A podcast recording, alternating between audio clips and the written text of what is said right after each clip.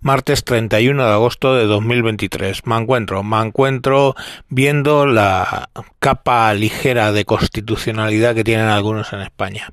Bien es cierto que el felón, psicópata que nos gobierna, va a seguir en el gobierno seguramente con un pacto que suponga la amnistía, amnistía, no indulto, de los delincuentes que hicieron un golpe de Estado el 1 de octubre.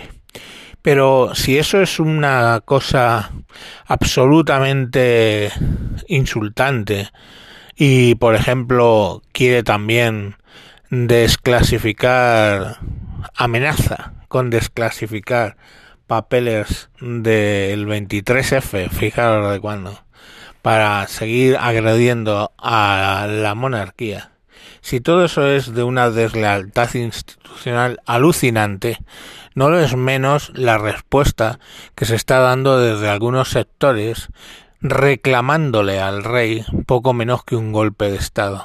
El rey reclamándole que se salte la Constitución que juró defender y que hoy, casualmente, su hija va a jurar la Constitución igual y va a jurar defenderla. Yo lo siento, pero no puedes evitar una ilegalidad con otra ilegalidad.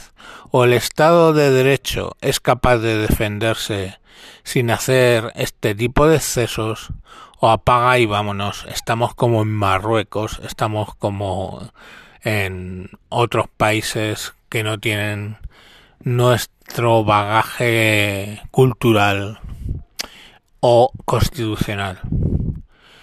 Esto es así.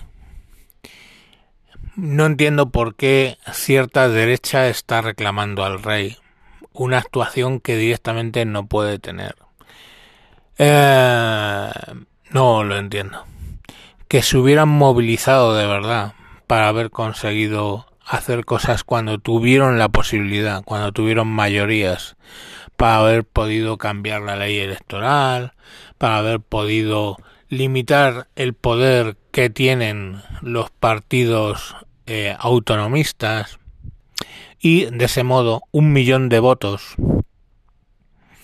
pues no estaría gobernando o decidiendo sobre otros 16 o 17 millones de votos.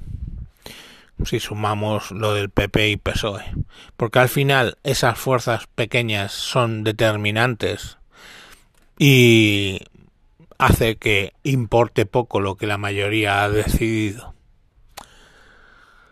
No, yo no voy a jalear ninguna cosa que violente a la Constitución. Yo juré en su día defender la Constitución. Y a mí me parece muy mal lo que se está proponiendo. Cierto es que quien está en el gobierno y quien seguramente vaya a estar es probablemente el peor presidente que hemos tenido. Un enfermo mental o alguien con una condición mental, porque ni siquiera se les puede llamar enfermos, a los psicópatas. Un psicópata de libro cuyo único objetivo es permanecer en el gobierno. Si no han podido con él y ahora está en un congreso del PSOE y va a salir en loor de multitudes, si no han podido con él ni Paje, ni su resto de varones, ni Felipe González, Guerra, todos los antiguos del PSOE, si no han podido con él, pues directamente no penséis que vamos a poder con él haciendo manifestaciones a las que con mucho van 100 o 200 mil personas a quejarse por la amnistía. Eh, la pasividad de los españoles es impresionante. Fijaros las que se lían en Francia eh, cuando Macron toma una decisión incorrecta y fijaros las que se montan aquí en España. Banderitas y más banderitas y más banderitas. Y eso pues directamente no está ayudando a solucionar un problema. ¿Solucionaría un problema que las calles ardieran? Pues no lo sé, no lo sé. Pero desde luego sí que sería algo más sonoro. desde luego no sería constitucional. La constitución está ahí. Ya os digo, cuando tanto el PSOE con mayoría absoluta como el PP pudieron haber hecho algo por evitar este tipo de situaciones, algo por despolitizar al Tribunal Constitucional y al Consejo General del Poder Judicial, algo por, en general, conseguir que realmente haya una separación de poderes en España, que el legislativo, el ejecutivo y el judicial funcionen de modo independiente, pues no lo hicieron. Y no lo hicieron, insisto, con mayoría. Y no lo hicieron porque en aquel momento, cuando ellos estaban en el poder, les valía la pena. Y no lo han hecho, ni lo han reclamado, porque saben que cuando vuelvan al poder, cuando vuelvan al poder y saben que es materia de tiempo volver al poder, saldrán beneficiados de esas prebendas que le permiten poner y quitar en el constitucional lo que a ellos les parezca. Entonces, mm, yo me temo que esto pues no tiene una solución aparente. Los partidos más o menos exóticos acaban fagocitados. Pues tomemos el caso de Vox. Fagocitados por el sistema, eh, miremos Podemos, que ya ha llegado al poder y ahora son poder. Antes llamaban casta al poder, ahora ellos son casta. Entonces, esas alternativas directamente no funcionan. Nuestra democracia está muy podrida y nadie quiere solucionarlo.